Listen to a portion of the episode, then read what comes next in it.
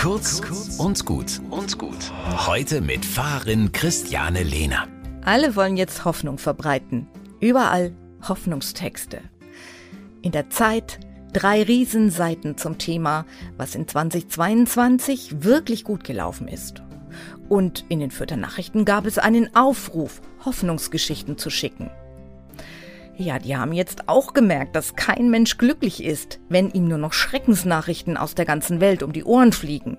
Also Schönes aus der Nachbarschaft.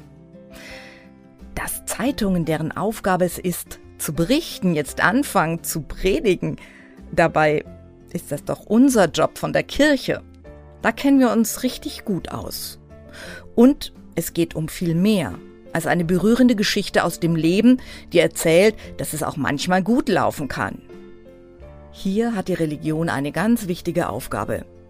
Hier geht es nämlich um den Glauben, dass es mehr gibt als das, was ich sehen und verstehen kann. Dieses Mehr, das lässt mich hoffen.